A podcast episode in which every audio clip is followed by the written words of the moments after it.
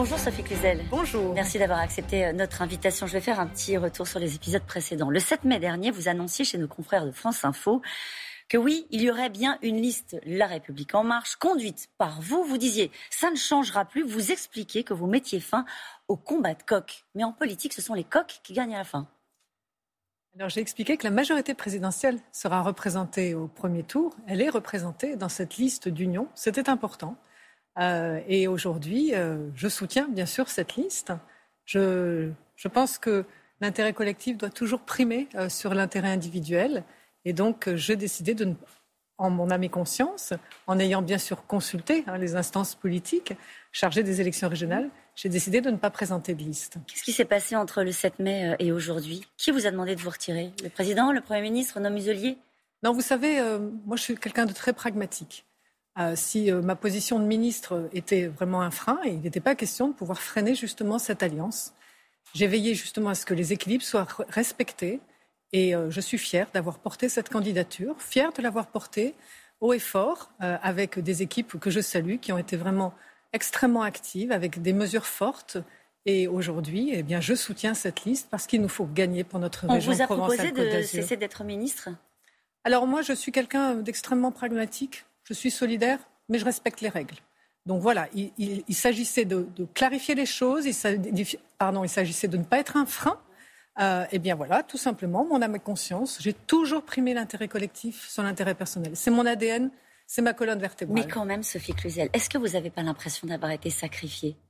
Les gens qui vous regardent ce matin se souviennent un petit peu de ce qui s'est passé. On a le Premier ministre qui vient, qui annonce un mmh. grand accord en PACA avec Renaud Muselier.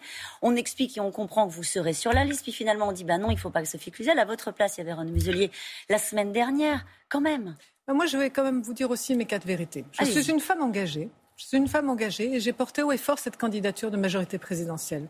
Je suis aussi tout simplement une femme qui se bat une femme qui, porte des convictions très importantes. Et ces convictions, elles sont reprises déjà dans les mesures qui avancent.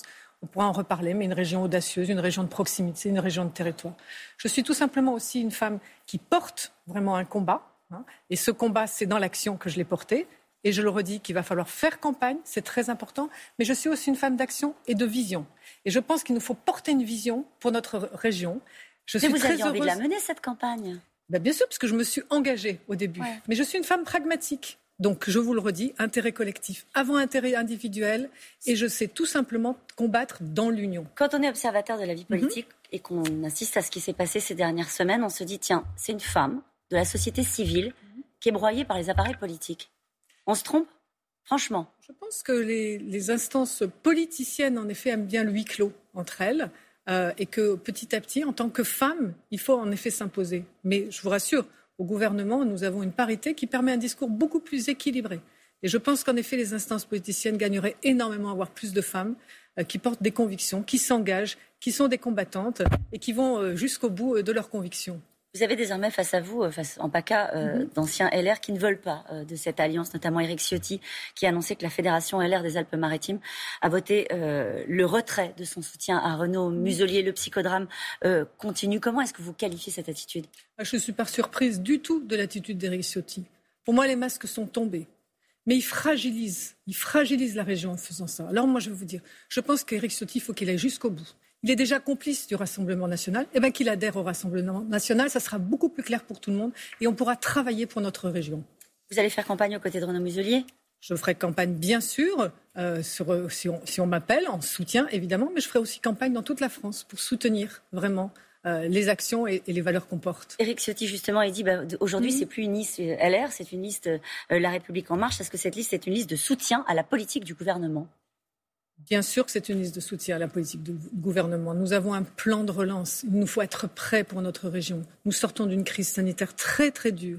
Nous devons travailler avec notre jeunesse, pour notre jeunesse. Et je suis heureuse de voir que, ces thématiques de campagne sont déjà reprises. La jeunesse, la proximité, l'équité territoriale, c'est indispensable. La victoire, la victoire, elle est proche. Il faut tout simplement elle est possible encore Quand on regarde les sondages, ça paraît compliqué. La campagne ne fait que commencer. Il va nous falloir parler aux habitants, aux citoyens de la Provence-Alpes-Côte d'Azur. C'est ça qu'attendent maintenant tout simplement les habitants. Donc aujourd'hui, le, le maître mot, c'est faire campagne, parler de projet, parler d'un projet, d'une vision aussi pour notre région. Vous ne serez pas sur la liste, mais vous allez faire campagne. Je ferai campagne. Si on m'appelle, je serai en soutien. savez, j'ai toujours agi comme ça.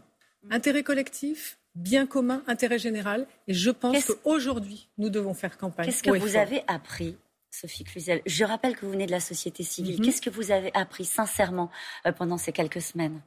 J'ai déjà appris beaucoup hein, en travaillant au gouvernement depuis quatre ans.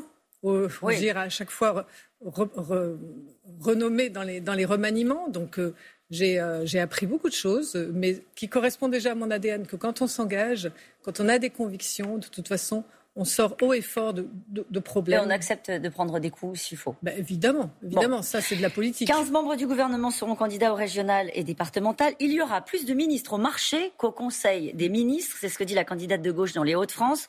Euh, c'est le rôle, le ministre, d'aller faire campagne en ce moment alors qu'on sort d'une crise sanitaire majeure? Je pense que c'est le rôle de tout un chacun, de tout citoyen et de ministre de s'engager. Donc on ne va pas reprocher des ministres de s'engager justement aux côtés des habitants pour porter des projets mais vous savez ce qu'on va dire au lendemain du scrutin? On va dire c'était un scrutin national et s'il se passe mal pour la République en marche, on dira c'est l'échec du président. Je pense que oh, ça se passera bien si justement nous faisons campagne. Et c'est maintenant qu'il faut le faire. Oh, oh, vous pouvez parler de sondage, ce que vous avez fait tout à l'heure. Moi, je dis que les campagnes, elles démarrent.